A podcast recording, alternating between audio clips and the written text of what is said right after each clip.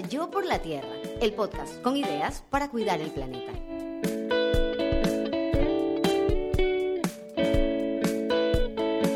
Esta es una producción de Tripea. Hoy, en Yo por la Tierra, activismo ambiental desde donde estás.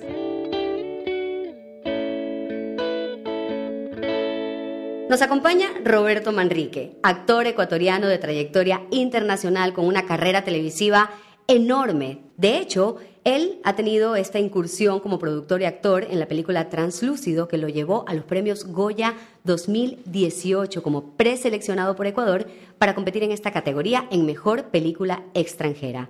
Roberto ganó el Latin Ace Award en New York, que entrega la Asociación de Cronistas del Espectáculo por su trabajo en mitad y mitad reconocido también por su trabajo humanitario, tanto en temas socioambientales como en educación, gracias al trabajo con su fundación Desafío Ecuador, que surgió a partir del terremoto del 16 de abril del 2016 y con la cual se construyó la Escuela del Matal, que educa a más de 530 niños, jóvenes y adultos.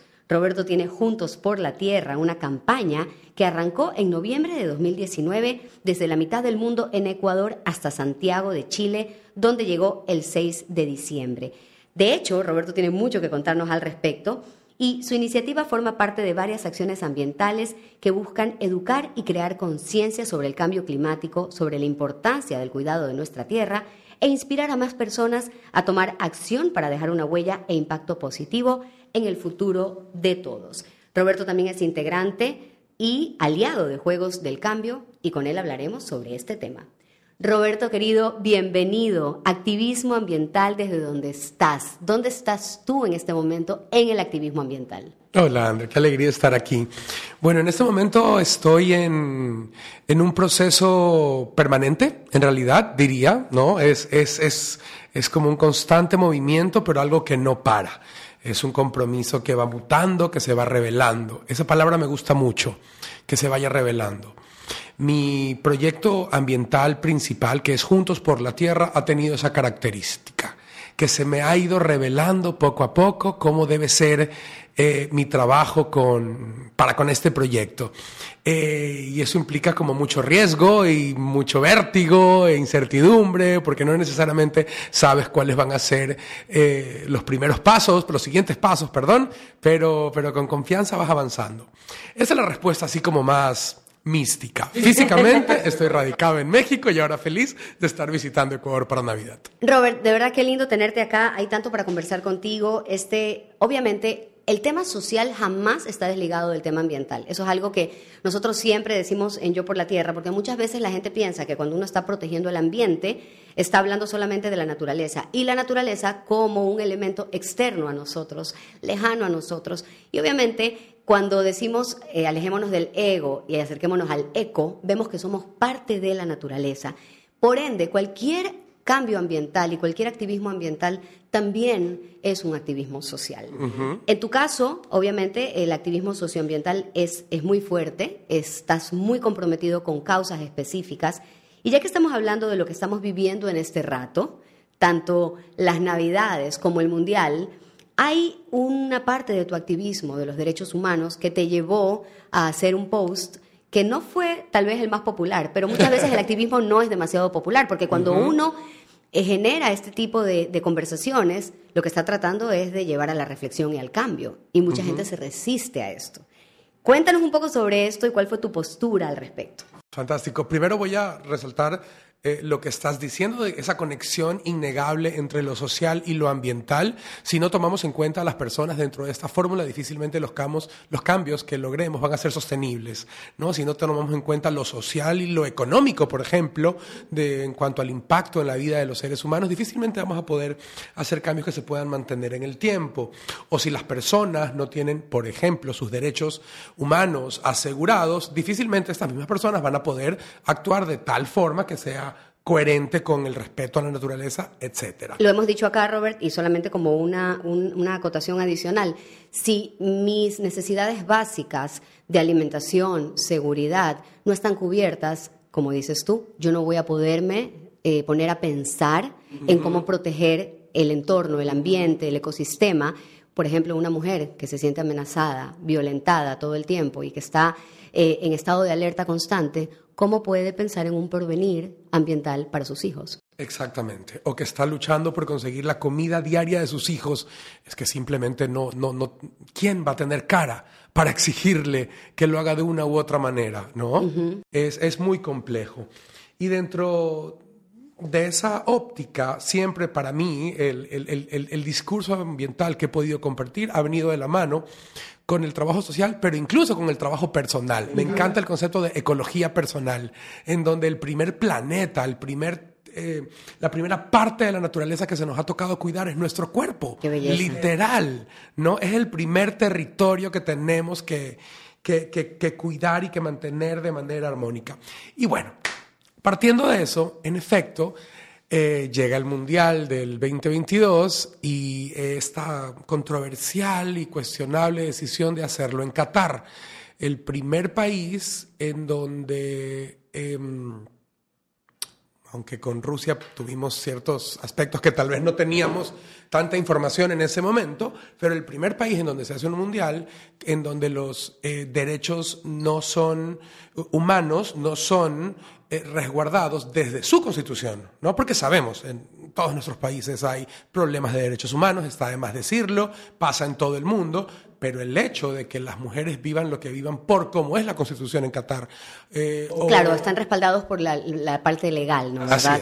Entonces, obviamente, tema de derechos de mujeres de ese tipo de países donde las mujeres no pueden estudiar o trabajar si no tienen el permiso de un hombre directo en su vida, ya sea padre, esposo o hermano, o que no tengan derechos sobre sus hijos. Eso a mí me desgarra hasta el fondo de mi ser, es lo más fuerte. O sea, yo, eh, claro, soy madre, tengo tres hijos y no me puedo poner a pensar que por, por, porque nací con esta condición de ser mujer, mañana me digan, no, tus hijos no son tuyos, lo siento, los alejamos de ti y no hay nada que puedas hacer. Eso es desgarrarle el alma a un ser humano. Así es, así es, así es. O eh, el hecho de que hay prisión para la comunidad LGBTIQ, este también es otro gran ejemplo de hasta qué punto los derechos humanos son violentados desde con todo el apoyo legal del país. Claro, y, y hay que recalcar, y muchas personas no lo saben cada vez que lo comento, porque yo también me declaro activista en pro de los derechos derechos de, estos grupos que hemos mencionado em, en Ecuador hasta el año 96. Hasta el año 96 era delito ser parte de la comunidad LGBTQ+, ¿no? Ser, ser homosexual, para simplificarlo. Era delito, era penado por la ley. Entonces, imaginémonos, y eh, es muy poco tiempo, 96 a mí me parece antes de ayer, pero ok, evolucionamos y no solamente que ya no es delito, sino que ya está garantizado también el matrimonio del mismo género. Entonces, es este camino que vamos haciendo y yo sé que aquí hablamos de, ambientalismo, pero precisamente, como bien lo decíamos hace un rato, la parte social y la parte ambiental están demasiado conectadas y no, no las podemos desligar. Entonces, es muy difícil pensar en un país que es anfitrión del, del planeta en este rato que no garantiza esos derechos, ¿no? Así es, así es. Mucha gente comentaba, bueno, son, es su país, son sus reglas, pero entonces, como tú dices, si es que llega un evento que es global, tenemos un problema. Además, hay algo terrible, no dejaron tomar cerveza en el estadio. Eso es terrible, pero bueno, no voy a decir más al respecto. Esto es otro podcast sí, entero. eso es otro podcast, entero. No nos quiten la cerveza, o sea, no se puede quitar la cerveza. Y tengo entendido que la que vendían costaba 15 euros. Sí, sí. Eh. pero bueno. Pero sí, en efecto, ante esto yo entré en conflicto porque dije, yo no puedo quedarme callado y, eh, viva, ¿qué partido vamos a ver ahora? y, y, hacer el post súper popular, seguro, ¿no? De apoyando a la selección y etcétera. Se te hacía como incoherente. Totalmente. Tenía de verdad una lucha interna porque, por otro lado, yo me imaginé que en alguna medida y como clásico persona que tiene redes, ¿no? En alguna medida estás pensando, ok, ¿cuál va a ser la reacción de esto, ¿no? Positivo, negativo, punto medio, ¿qué? Pero no duró mucho el cuestionamiento y dije, no, la verdad es que tengo que expresarme al respecto. Ok, lo voy a hacer sencillo. Sé que es un tema, sé que es un tema sensible este, y además, de verdad quiero que le vaya bien a mi país. estamos pasando por momentos tan complejos. Lo que más necesitamos son satisfacciones. necesitamos alegrías, que se suba la energía, que el país vibre un poco más alto. Entonces decidí hacer un post muy sencillo, fondo negro, solo texto, porque mi otra opción era todo un video, Insta, ¿no? por si acaso, este obviamente, explicando todos los puntos por los cuales, no, ya te imaginarás. Y dije, no, menos es más, y hice un post que simplemente decía algo tan simple como, le deseo todas las alegrías a mi país, pero no puedo apoyar un mundial en un país en donde los derechos humanos no son respetados. Me sentiría incoherente, inhumano y algo más de mi parte. Eh, no recuerdo la tercera palabra, pero va por esa línea. Este, y la verdad que qué tranquilidad es poder expresarse, ¿no? Y, pararte en tus valores y en tus creencias y, y, decir lo que piensas y lo que sabes que tiene que ser dicho y lo que aporta más allá de si es popular o no, ¿no? Algo que ojalá fuese más común en la política.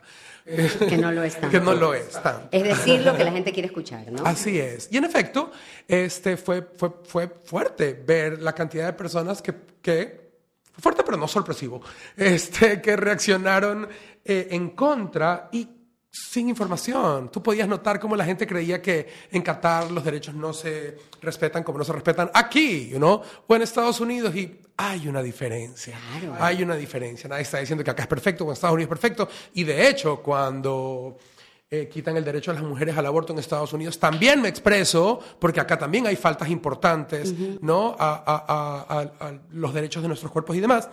Este, pero. Claro, que son temas no populares para nada. Así es. Pero bueno, ahí, ahí hay algo interesante, Roberto, y es eh, las personas que tienen su código de ética y su código de valores no transables. Y pienso yo que las personas que tienen un código de ética y de valores que no se transan son las personas que son más fieles en su activismo, porque viene desde una convicción importante. Es lo que te pasa a ti, ¿no?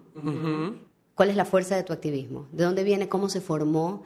¿Y cómo se formó ese código de ética y de valores que aprendiste a no vulnerar? No vulnerar? Bueno, pues, a ver, sin duda había, yo, yo recuerdo mi infancia y había un chip innato, diría yo. Hay algo ahí que, que, que, que, vino con, ¿no?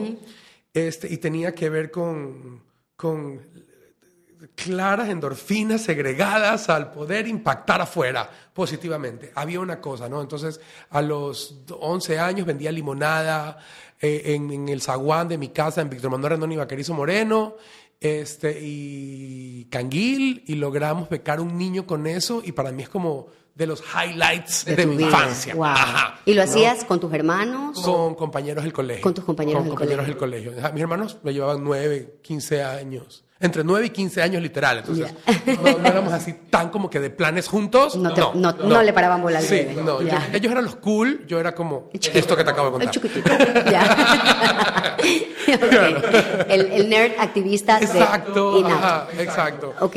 Ajá. De hecho, eh, eh, yo me parqué solito como en una, en una competitividad con mi ñaño Gustavo, que eh, él no, pero en el momento como que, bueno, claro, tu hermano de chiquito te hizo activista y mi mamá, por suerte, dice, no, no, no, no, momento, Roberto fue el primero que dijo que en la casa no iba a haber árbol de Navidad. Y dijo, ahí está, bueno, ahí está. Y un poco para ponernos en contexto y entender, el hermano de Roberto es nuestro ministro de Ambiente, Agua y Transición Ecológica, o sea, es la máxima autoridad ambiental del Ecuador. Y efectivamente pasa eso, ¿no? Y uno dice, ok, o mucha gente también cree que te volviste ambientalista por moda, o mucha gente piensa, y yo repito aquí una frase que me regaló mi padre, que me dijo, mi hijita, tú eres naturalista por naturaleza. O sea, dice que desde, que desde que hablaba, desde que nací, siempre he estado muy conectado. Quien te conoce, quien te gestó, quien, como tu madre, mi padre, pueden dar fe de este tipo de cosas, pero también tiene que haber habido algo en tu casa, porque tú eres un mega activista ambiental y tu hermano es el ministro de Ambiente y además es un ambientalista imperfecto, maravilloso, o sea, a mí me encanta decir y repetir que tenemos un ministro de Ambiente que no es un político que se hizo ministro, sino un ambientalista que se hizo ministro, ¿no? Entonces, ¿cómo, ¿cómo pasaban las cosas y qué pasó en tu casa para que tengamos a dos personajes tan destacados en el tema ambiental? En efecto, fuimos criados para empezar con, con eh, ese valor de aportar y de hacer una diferencia y de la sensibilidad por lo externo como, como algo muy importante en la casa. Y luego yo tuve la fortuna de que en efecto Gustavo tomó ese camino profesional y ahí sí que fue una influencia súper importante. Una influencia en una etapa de mi vida que también me hizo todavía más receptivo, por así decirlo, y era la actuación me dio un pedestal, me dio un público. y de pronto ya no tenía sentido que, o, o, o más bien de pronto se sentía como un gran desperdicio si yo no usaba ese público para algo más que solo la autopromoción. También, pero no solo. ¿No? Ese, ese, ese eh, saludable balance. Y ahí sí que tuve la fortuna de ser enriquecido por mi hermano y, y tanta información y, y, posibilidades. Incluso, por ejemplo, traer premios verdes a mi vida. Una maravilla. Que es una maravilla y que me expuso a montones de influencias más con todos los emprendedores, activistas, etcétera, que son parte, los miles, año tras año tras año. Ya llevamos 10 años. Entonces, pongo en contexto a la gente de qué es Premios Verdes, ¿verdad? Eso mismo. Que, que, ya me estoy adelantando de todo. Igual, ustedes pueden ir aquí en Yo por la Tierra y buscar la entrevista con Priscila Torres y la entrevista con Bianca Dager y van a tener todo el detalle, pero por favor, Roberto, ¿qué es Premios Verdes? Espero dejarlos picados y picadas por para que favor. se vayan de aquí, pero al terminar este, no, Sí, no, no, corten no, todavía. no nos cambien. Ya.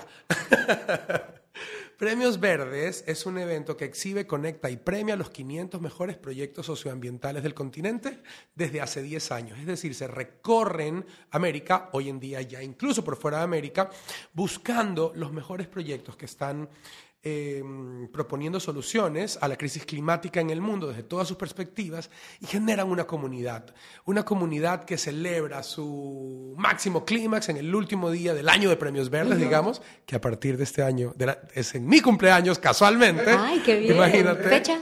23 de abril. Lindo. Imagínate. Ah, un día después del Día de la Tierra. Ajá, por eso es. Ajá. obvio. Sí, el año pasado fue un día después de mi cumpleaños, este año coincide tal cual, siempre en función Alrededor del del día de la 22 de. Sí, abril, que es el sí. Día de la Tierra. Así es, exactamente.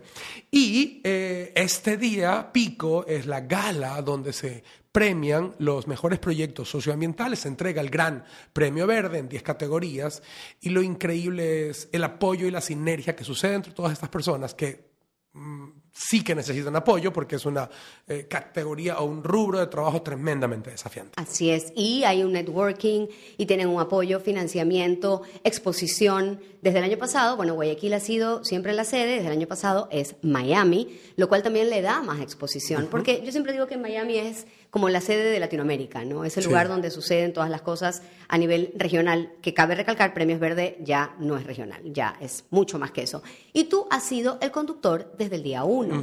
Esa ha sido una suerte de activismo. Eh, a mí me gusta muchísimo cuando también ponemos en perspectiva y damos a entender que no se puede, no se debe desligar lo profesional de ni, ni lo económico de el activismo de las convicciones, ¿no? Ya decíamos que tú no desligas tus convicciones en relación a los derechos.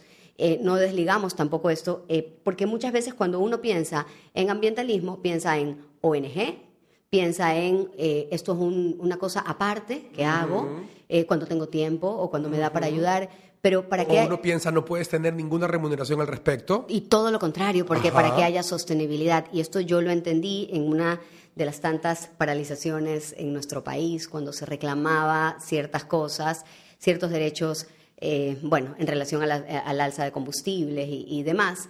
Y yo decía, ok, la gente va a proteger la selva y va a decir que no hay extractivismo mientras no le toque su bolsillo. Pero cuando ya le empieza a tocar su bolsillo, la gente se olvida de, de que, de que no quiere extractivismo y van a salir a pelear para que se mantenga un subsidio que lo único que hace es hacer que perdure esta relación y dependencia que tenemos de los combustibles fósiles. Otro ejemplo de publicaciones no populares. Eso fue un ejemplo. Uf, uf, uf. Yo hice esa publicación en octubre de 2019. Gente con la que ahorita me hablo bello y tengo mucho respeto y cariño y no conozco de mi comunidad de, mi comunidad de Instagram.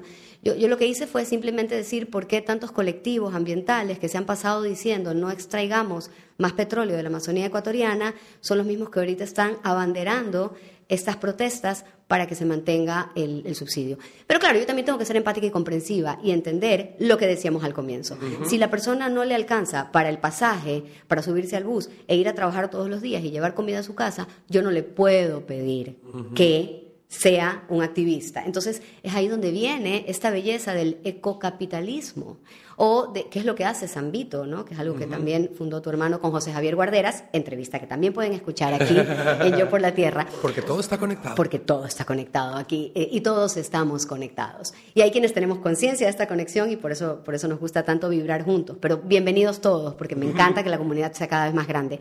Y bueno, lo, lo decía yo, ¿no? Eh, ¿Qué mejor que hacer dinero y traer prosperidad es bello, hacer dinero y traer prosperidad cuidando el planeta es bellísimo. Entonces, eso, que el activismo no se vea solamente como un... Eh, eh, la horita que me sobró del día o el poquito tiempo que me quedó. ¿Qué tal si haces del activismo un negocio? Y lo haces sostenible y le das trabajo a la gente y le das prosperidad a la gente y haces que todo florezca. ¿Qué tal si tu activismo va también hacia propuestas de innovación que tengan que ver con nuevas formas de eh, mover la transportación? ¿Qué tal si... y así. Y entonces eso es bellísimo porque no, no hay que ver al dinero como el enemigo, sino como el aliado del activismo, ¿no? El otro día un, creativo me decía, Roberto, tú que estás expuesto ¿no? a la industria televisiva y tal, ¿será que tienes amigos eh, escritores que escriban novelas que pudiesen integrar en alguno de los proyectos que se vengan que, por ejemplo, el protagonista o la protagonista es una asesora ambiental, ¿no? Solo si lográsemos que, que como si fuese un trabajo más, ¿no? Claro, como si fuese doctora. Ingeniera comercial. Exactamente, es, eh, ¿no? Es, es, asesora ambiental, es, ah, está vinculada a la defensa del medio ambiente desde una perspectiva muy... Ya eso sería una diferencia ahí. Y mira, alguien que se está preocupando de llamar a sus contactos para lograr, ¿no? ¿Qué amigo logra meter en un guion de una novela el, el hecho de que un rol, un trabajo se, que, que lucha por el medio ambiente se se, ni siquiera trae la palabra incluso, que trabaja su día a día de 9 a 5 con normalidad por el medio ambiente, ya es un tipo de activismo, porque estás haciendo una acción que hace una diferencia. Como pensando el ejemplo más random, ¿no? Más inesperado de hasta dónde puede mutar nuestro, nuestra idea del activismo. Y, y, y en ese sentido, y ahí vamos con activismo desde donde estés, todos podemos encontrar cuál es esa acción inesperadamente activista que podemos ejecutar. Eh, para mí ha sido, como te digo, mutable y ha tenido que ver con una preguntita que, que, ha definido, sobre todo desde, desde, el 2019, mi vida y que la propongo. Eh, y es, eh, estoy dando mi 100%. El 2019, cuando me la hice, fue muy claro que no y que podía ser más. Y así es como nace Juntos por la Tierra. Y lo que me gusta de esta pregunta es que no importa la respuesta. Lo único que importa es que sea honesta.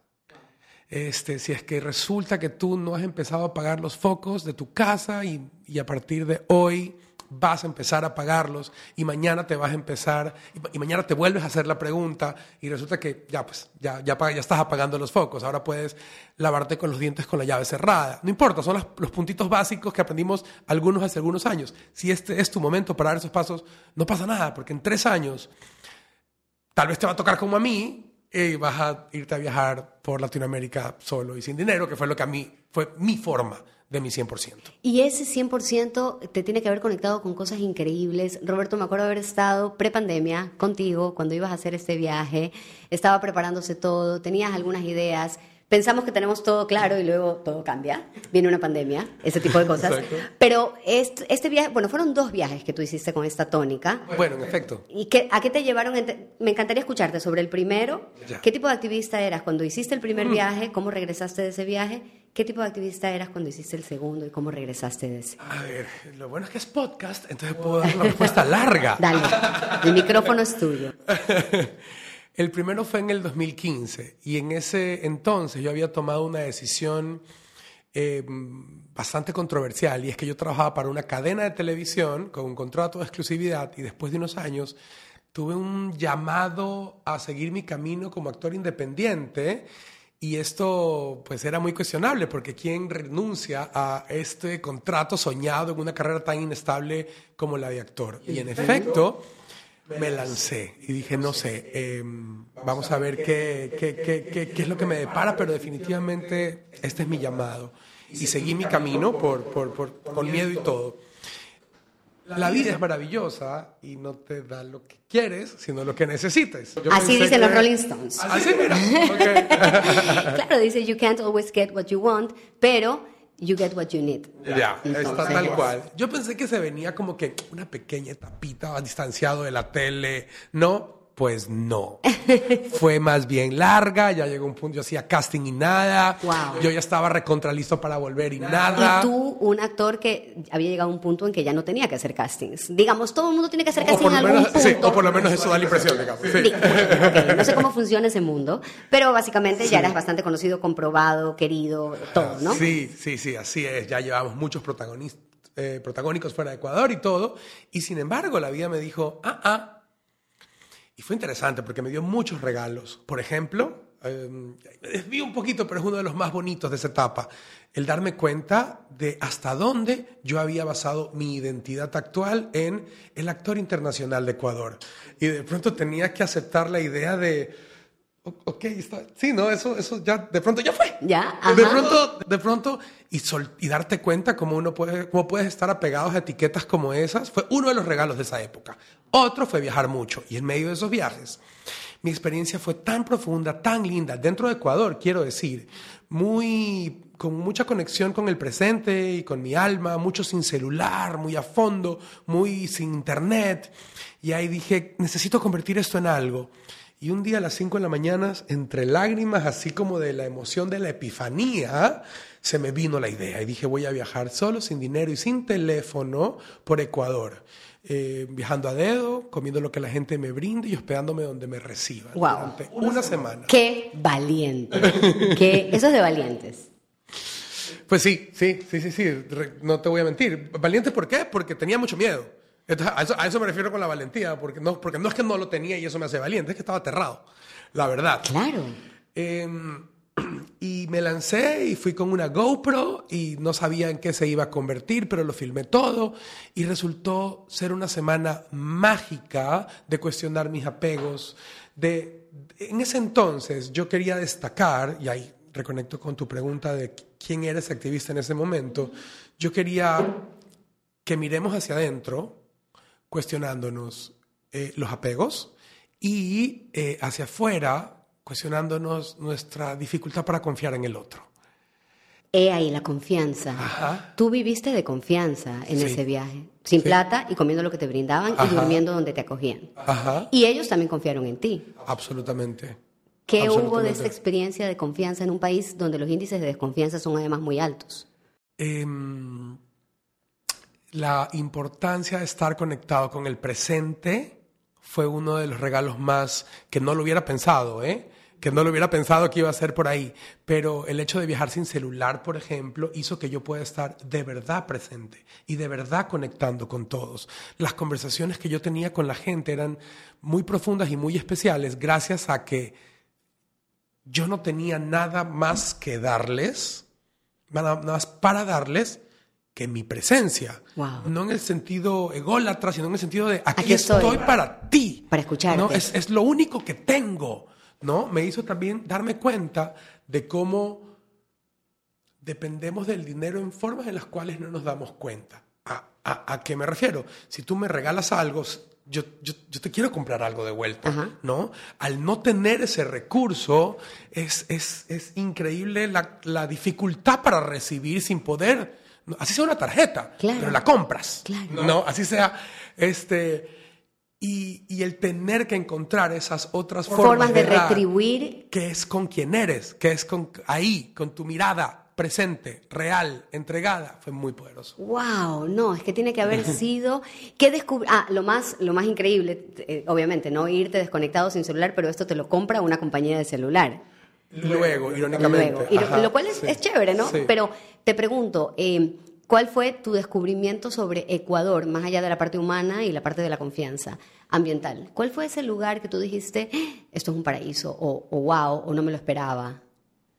¿O cuáles fueron esos lugares? Sí, a ver, mi recorrido fue Guayas, El Oro, Loja, Azuay. Ok, nos fuimos al sur. Nos fuimos al sur. Ya. Ajá. ¿Y, ¿Y por qué? Porque así lo quiso la vida. Mi mamá me dejó en un redondel en las afueras de Guayaquil y yo literal... Antes del puente de Durán. Antes del puente de Durán, no me acuerdo. Ya, ok. Soy súper desubicado. No importa. Ajá. Que- no me Es que yo vi el video y me parece que era. Ya, ah, bueno, ok, mira, tú tienes más memoria que me yo. Yo estuve ahí y no me acuerdo. Y ya, mi mamá se fue y me paré en el centro. Tu mamá se fue llorando. No, mentira. Tengo una linda historia de mi mamá. A ver, a ver, cuéntala. A ver, cuéntala del Son Rendelli, lindas, voy a mi cuéntala del Rendelli. Pero mi mamá se fue, yo me paro en el centro con la GoPro, cierro los ojos, doy vueltas y hacia, abro, paro, abro los ojos y hacia donde apuntaba la cámara es en donde me paré a hacer dedo. O sea, yo, o sea, literal no había ninguna planeación sino lo que quiera la vida, entrega y confianza absoluta. Mi mamá me deja ese día, eh, había un policía ahí que estaba ahí, y mi mamá lo único que hace es como, señor policía, usted puede ver hacia dónde se termina yendo y usted me da su número y me cuenta como para saber hacia dónde tomó. Ya. Ya. Este, y cuando regreso una semana después, voy al chat familiar, reviso y veo a mi mamá, ya lo dejé, este, ya se fue, ay no, qué susto de la familia, ay no puede ser, ay Dios mío que no le pasa nada, ay no, ni sé qué, no, toda la familia súper nerviosa y mamá su única respuesta fue, él va a estar bien. Ya, yo como que, "Mm, sí, esa es mi mamá, ya está, los cayó a todos. me llegaste al alma. Me llegaste al alma con eso. La confianza. Tu mamá confió. Sí, o sea, parte de ese círculo de confianza, definitivamente fue tu mamá. ¿Qué pasa en este viaje y qué pasa en el segundo? Entonces, tuve la fortuna de que ese viaje se convierte en un proyecto audiovisual exitoso, que además lo mismo atrae prosperidad, qué bueno, un- un- un- una celebración más del universo de que estar el camino. Este, logro compartir ¿no? valores que me importaban, contenido inspirador, gente que me respondía gracias, me generaste tal o cual cosa cuando estaba en tal o cual lugar oscuro. Y yo quedo con la certeza de que yo voy a repetir esto. No sé cuándo, no sé cómo. Eso sí, será más desafiante lo que haga. Tenía claro que el próximo tenía que haber algún tipo de ¿no? límite atravesado. Pero, por fortuna, regreso a la televisión, A la a estabilidad, la estabilidad y de hecho a la certeza y la fama. Ajá. Ahí hiciste sin senos. Exacto. Claro, claro. Eso Estamos fue- hablando de una mega, hiper, duper producción, ¿no? Además con un papel importante. Ujú. Había diciendo, ¿ves? Que solo tienes que confiar, que esos, esos dos que tres años que ahorita estuviste como que aterrado que nunca más iba a volver, en realidad solo tienes que entregarte y confiar. Eh, eh, la situación ha regresado a tu vida con sin seno, sí hay paraíso, el esposo de Catalina, confía, hombre. Exacto.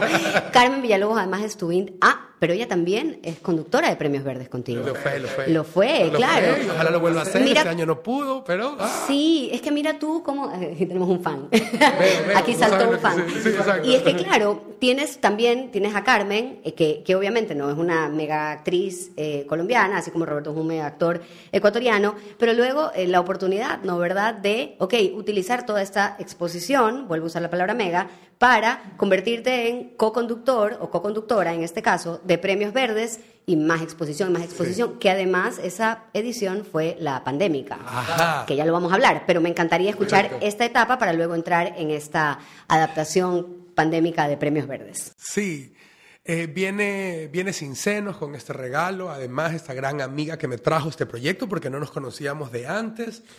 Em, y, y bueno, viene una etapa en donde soy muy dedicado a la tele y al teatro porque también hice puras cosas maravillosas. ¿no? Por cierto, puede ser perfectamente otra manera de hacer activismo Ay, por la salud mental, puras cosas Te vi, maravillosas. te vi, estuve, fue de esas Ajá. cosas que vimos con vinito a través de Zoom cuando recién nos estábamos hermoso. adaptando, bello.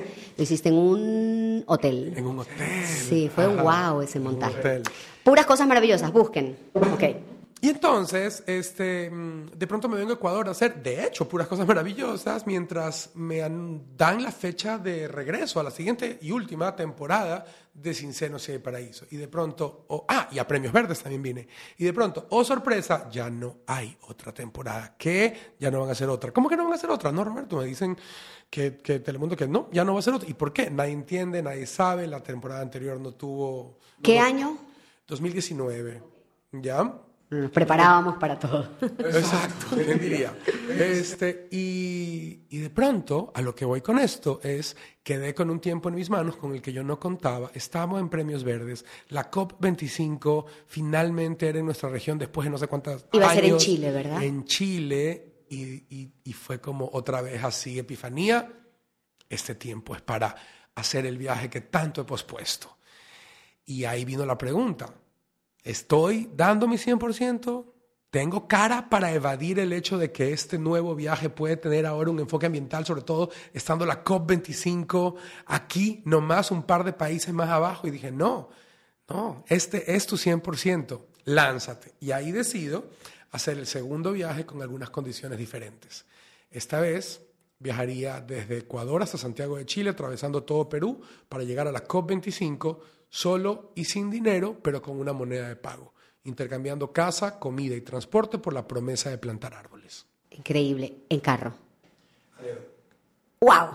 Ok, hay gente que se lo piensa, ¿no? Solamente para viajar a Perú eh, en carro, y bueno, estamos hablando de que pasaríamos por Perú, llegaríamos a Chile a dedo, y la promesa, tu moneda de intercambio, era la plantar árboles. Exacto. De hecho, con un grupo de amigas, fuimos parte de, esa, de, ese movimiento y plantamos un árbol en tu nombre y a tu movimiento. Pero cuéntale a la gente para que veamos más maneras de hacer activismo, cómo funcionó esto. Bueno, entonces, decido lanzarme. Eh, algo importante es, cuando digo solo, es solo no como con un equipo con un equipo de producción al lado tuyo, claro. Clásico documental, como a solas en el desierto. Claro, sí, ¿sabes qué? Yo digo, por ejemplo, estoy en, un momento desafiante donde nadie ha podido hacer esto. Yo digo, pero el tipo que lo está acompañando en la cámara lo está haciendo como él. sí, lo, he pensado mucho. Pero es que uno piensa en, tiene esta mente de, producción. este, y cuando digo sin dinero, es literal sin dinero, no sin gastar sin ningún billete escondido, sin ninguna tarjeta escondida, yo le entregué mi billetera a mi mamá en una ceremonia chamánica el día que salí y me reencontré con mi billetera 28 días después en Santiago de Chile. Entonces, no tuve ningún elemento para sobrevivir. Pasaporte. Pasaporte, eh, pasaporte, eh, una maletota, o sea, no, no, no viaje ligero. Por cierto, llevaba dos cámaras, eh, GoPro, un dron, este mm, eh, ¿Qué otra cosa importante llevaba? Disco duro para descargar, sin computadora, para minimizar, pero un disco duro en donde descargas la tarjeta SIM y tal, como que la parte técnica, este, celular sí, pero un número telefónico nuevo que solo tenía una productora y nadie más. Yo durante ese mes no interactué con nadie más que con ella para replicar la enseñanza del primer viaje, estar presente. Si yo hubiese viajado con un número nuevo o con redes sociales, porque viajé sin, yo no hubiera estado ahí presente conectando como, como aprendí en el primer viaje, era imprescindible para que suceda la magia y sobrevivir, porque ya era peligroso de por sí, de por sí, pero si yo no estaba conectado con mi intuición, ahí sí no sobrevivía, honestamente. Yo, para mí lo que me salva es que yo estaba presente y eso solo lo podía lograr gracias a no tener celular, bueno, entre otras, pero, pero sin duda un factor súper importante. Y así me lanzo em, a sobrevivir a punta de acercarme a la gente en la calle y decirle, hola, disculpe, perdón, es que estoy haciendo una campaña que se llama Juntos por la Tierra, por la cual estoy viajando solo y sin dinero, intercambiando casa, comida y transporte, por la promesa de plantar árboles. ¿Usted me pudiese dar algo de comer y yo planto árboles en su nombre al llegar a Santiago de Chile? Y a punta de esa frase sobreviví y avancé y avancé y avancé y avancé. Y llego a Santiago de Chile con una novedad. La mega reforestación que tenía, donde iba, perdón, con quien estaba aliado, donde iba a plantar los árboles, se canceló, así como la COP. La COP se canceló. Por, por, temas turbios políticos, si no me equivoco. Por las, estamos con el mega en la punta de la boca hoy, pero por mega manifestaciones. Es, que, es que de verdad que Wow, gracias, muletilla del día de hoy. Pero lo que pasa es que pasaron tantas cosas en el 2019, 2020, a nivel global y a nivel regional. Las manifestaciones que se dieron acá, las manifestaciones que se dieron en Chile.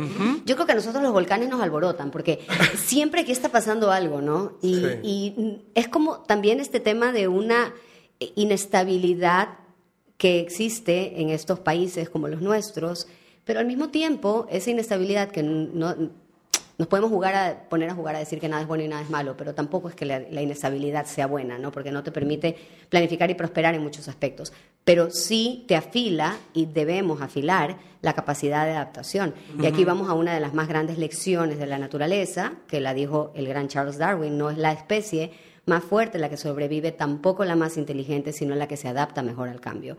Tú haces todo un esfuerzo para llegar a un encuentro de medio ambiente en Chile, Chile se conmociona, cambia todo, ya no puedes sembrar tus árboles, ya no puedes cumplir tu promesa de la manera que lo habías pensado Exacto. y ya no hay este encuentro. ¿Cómo te adaptas a eso? ¿Cómo, cómo sigues a la naturaleza en eso? Pues quedo con mi deuda de 33.494 árboles. Yo pagué como cinco tuyos. Tú pagaste como Sí. cinco, sí. Un Fernán Sánchez, un Palo Santo, fuimos a Cerro Blanco, ahí me acuerdo, el Fernán Sánchez. Tuve amigos que me ayudaron. y em, un lado positivo de la pandemia fue que me dio tiempo Claro. para, para planificar. Entonces, el 2020 creé esta idea que lancé a comienzos del 2021 y es una campaña con la cual saldar esta deuda. Y la campaña fue, yo creé una serie web con los mayores aprendizajes que yo tuve durante mi recorrido, llamada Juntos por la Tierra, Revelaciones del Camino. Y la campaña consistió en que cualquier persona en cualquier parte del mundo puede ver de manera completamente gratuita la serie en juntos por oxlatierra.com y simplemente al registrarse para verla, eh, se plantaba un árbol en su nombre gracias a nuevas alianzas. Yo descuento uno de mi deuda, podían ver la serie y concursaban por cruceros a Galápagos, carbono neutro, entre otros viajes. Todo el círculo, ¿no? Sí, todo, todo exacto, cer- cerradito. exacto. Qué maravilla. Bueno. Y esto tuvo que ver con también, y ahí entramos con el tema de la empresa privada y de las ganas de generar acciones ambientales, es decir, de hacer activismo ambiental, lo que decíamos hace un rato, a través de tu actividad. Entonces también hay marcas que creen, estamos hablando ¿no? de crucero carbono neutro, por ejemplo, eh, marcas que te auspician, que te apoyan y que obviamente siguen esta línea. Así es. Tuvimos empresa privada, tuvimos eh, apoyo gubernamental, tuvimos, ay, ¿cómo se llama? El tercer sector, eh, bueno, digamos que la ONU Ya, estuvo ahí. las con- ONGs. Ajá. Realmente fue, fue como uno de mis orgullos es que, eh, digamos que el ODS de las alianzas aquí brilló maravilloso porque unimos fuerzas por todos lados Qué maravilla. para que esto sea posible. Y otra cosa que me llena de orgullo es que fue una campaña regional, ¿no? Trascendió Ecuador, tenía ADN ecuatoriano, pero trascendió Ecuador, hubo gira de medios en Ecuador, Colombia, México, Estados Unidos. Em, los premios eran con 12 pasajes de 24 países, entonces realmente hubo, hubo, hubo un- un- un- una magnitud que, que, que fue un punto especialmente emocionante para mí dentro de la campaña. Y que eso sí, implicó una vez más poner mi carrera actoral en pausa. Y, parece que te gusta, parece que es algo que a ti te gusta. Y bueno, y ahí no, me quiero, no quiero dejar fuera esta parte de los premios verdes pandémicos, que Premios Verdes obviamente ya tiene algunas ediciones, todas ellas eran presenciales, llega la pandemia y es ahí donde justamente hablábamos de, esta, de esa edición que conduciste con tu coprotagonista, ¿no? Con Carmen. ¿Fue esa De o la siguiente? La siguiente. A ver, De cuéntanos. hecho, tuvimos dos pandémicos. Eso te iba a decir, Ajá. claro, la del 2020 y la del 2021. Cuéntanos sobre cada una de ellas y cuál fue la, digamos que, sorpresa ambiental dentro de estas ediciones pandémicas. Pues eh, el 2020 terminó regalándonos algo especial en, en medio de ese desafío. Eso hizo que nosotros podamos convocar un montón, un montón de figuras que quisieron sumarse a distancia. Entonces, que si Christian Meyer eh, o Esther Acebo de la Casa de Papel, Rafael de la Fuente de Dinastía, etcétera, etcétera, se sumaron a distancia y prestaron su imagen y su voz y su cara para presentar las categorías y eso hizo que, contrario a lo que hubiéramos pensado, la edición más frustrante de todas, por no poder tener todos los abrazos increíbles de los imparables este, sucediendo, al mismo tiempo fue una eh, edición que generó otros, otras proyecciones. ¿no? Y, y sí, no pudimos tener a los, a los protagonistas de esto, que son los, los, los, los participantes, ¿no? los nominados en, en escena, y los vimos reaccionar por Zoom, y los vimos llorar por Zoom, y de verdad que, fuera de broma, pase lo que pase en cualquiera de las ediciones, eso es lo mejor que tenemos. O sea, el momento en el que podemos tener eh, a quien sea presentando, que el momento en el que esas personas se paran, agarran ese micrófono y ves su cara de alegría, de emoción, y empiezan a contar unas historias de agradecimiento que no te esperas y no, y ya- Sí, y todo el trabajo que hay detrás de esas personas, ¿no? lo ves ahí. Y bueno, ya para, para ir concluyendo, Roberto, ¿en qué momento de tu activismo te encuentras? ¿En qué momento del activismo estás ahora? Ya te lo decía al comienzo, te lo preguntaba al comienzo, pero... Desde el comienzo me costó responder. Por eso, y ahora que hemos, hemos, viajado en el tiempo y hemos hablado de que eras niño y vendías limonadas. Sí, sí, sí, sí. Ok, ¿dónde estamos ahorita? ¿Y dónde, y dónde vas? Aunque yo sé que la premisa es vivir en presente, pero siempre tenemos que proyectarnos un poco, ¿no? Sí, yo estoy en un momento de como de ir descubriéndome, porque eh, eh, conectado o aceptando que menos es más, ¿ya? Porque yo puedo tener esta necesidad que no promuevo, ya lo digo, pero no es mi, punto aquí en este podcast, como de que todo siempre tiene que ser mucho y gigante y si no, no. Mega, la palabra de hoy. Mega. Mega, exacto. Desafiemos el mega. Ajá. Entonces yo este año, por ejemplo, tenía unos planes mega para Juntos por la Tierra y de pronto no se dieron y solté, ¿no? y dije, bueno, Vamos a ser chiquitos hoy, este año. No, no, no, no conseguí la financiación para lo otro. Y, ¡Uy, qué dolor! Vamos a ser chiquitos. y de pronto me llama Claudia Salem y me Vayan al capítulo número uno. dos, dos de Yo por la Tierra. Y me propone sumarme a el interescolar Juegos del Cambio 2 y al programa de televisión Agentes de Cambio. Y resulta que este año, Juntos por la Tierra, es una de las piezas para que se dé se den dos proyectos tan fantásticos como esos. Agentes de Cambio, el programa de televisión estuvo en cadena nacional en todo el Ecuador y ahora está en nuestra plataforma compartido con la región. Y Juegos eh, del Cambio es maravilloso porque trabaja con ah, niños. Increíble. Y lo que, bueno, tuve el gusto de, de, ser la conductora del lanzamiento del año pasado. Este año tuve un conflicto de, agenda, pero realmente es, es bellísimo porque lo que nos, nos explicaba Claudia es lo sorprendente que es lo que hacen estos niños. O sea, son niños en edad escolar que salen con proyectos que te quedas con la boca abierta. Sí, con la boca abierta. Sí, en efecto. En efecto, de hecho, uno de los premios que agregó Juntos por la Tierra es que elegir dos embajadores de Juntos por la Tierra a partir de de los videos que mandaban los niños y estamos encantados con el trabajo que estamos haciendo. Entonces, finalmente, soltando mi necesidad de mega, terminó sucediendo algo maravilloso y sorpresivo, este, que, en lo cual ha aportado Juntos por la Tierra, como estos dos proyectos que te digo. Pero estoy em, esta dificultad que percibes en mi, en, mi, en mi tono, tal vez, tiene que ver con que me ha costado casar mis dos, o dos Robertos importantes, que es el, artista y el activista. Y esa dificultad entre esos dos, esa tensión, perdón, ahí se manifiesta la tensión, fui yo solito, solito ahí estoy. Este, esa tensión ha sido un, una dificultad, porque a veces me, me, entrego al uno, siento que tengo que renunciar al uno para volver al otro.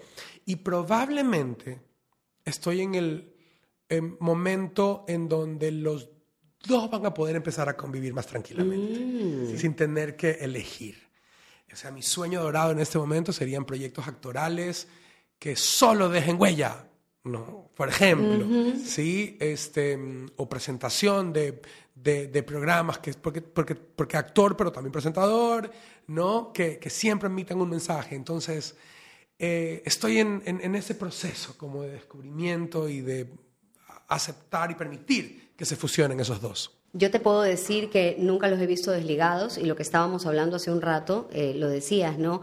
Mi activismo socioambiental no lo puedo desligar, no puedo negar quién soy en lo que creo y lo que defiendo. Y para mí no están desligados para nada. Así que bueno, pues vamos a, a, seguir pendientes de lo que estás haciendo y de todo lo que tienes para compartir, compartir con nosotros. Roberto Manrique, actor ecuatoriano de trayectoria internacional, ganador del Latin Ace Award en New York, que entrega la Asociación de Cronistas del Espectáculo por su trabajo y reconocido también por su trabajo humanitario, tanto en temas socioambientales como en educación, gracias al trabajo con su fundación Desafío Ecuador, que surgió a partir del terremoto del 16 de abril, con el cual se construyó una escuela. Juntos por la Tierra también, su, su campaña que arrancó en noviembre de 2019 desde la mitad del mundo en Ecuador hasta Santiago de Chile. Iniciativas como ser parte, aliado e integrante de Juegos por el Cambio, y obviamente él siempre forma parte de varias acciones ambientales que buscan educar y crear conciencia sobre el cambio climático, sobre la importancia del cuidado de nuestra tierra e inspirar a más personas a tomar acción para dejar una huella e impacto positivo en el futuro de todos. Gracias, Roberto querido. Gracias a ti, un placer. Y de esta edición de Yo por la Tierra nos podemos llevar que el activismo ambiental se da desde donde estés. Dejar que tu activismo vaya mutando y se vaya revelando. Recordemos la conexión innegable entre los derechos sociales y lo ambiental para que la protección del planeta sea sostenible. El primer planeta que debemos cuidar, nos dijo Roberto, es nuestro cuerpo. También las influencias que reciben deben ser canalizadas hacia ese espacio profesional en el que te encuentras. Veamos al dinero como un aliado del ambientalismo. Pensemos en negocios ecoresponsables. Pregúntate, ¿estoy dando mi 100% y hazlo todos los días? Viajar por tu país y por otros países te puede mostrar mucho y darte una perspectiva ambiental.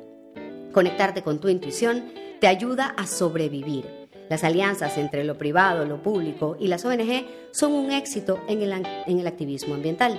Aceptemos que menos es más. Soltemos la necesidad del mega. Y por último, el yo profesional y el yo activista pueden convivir en paz.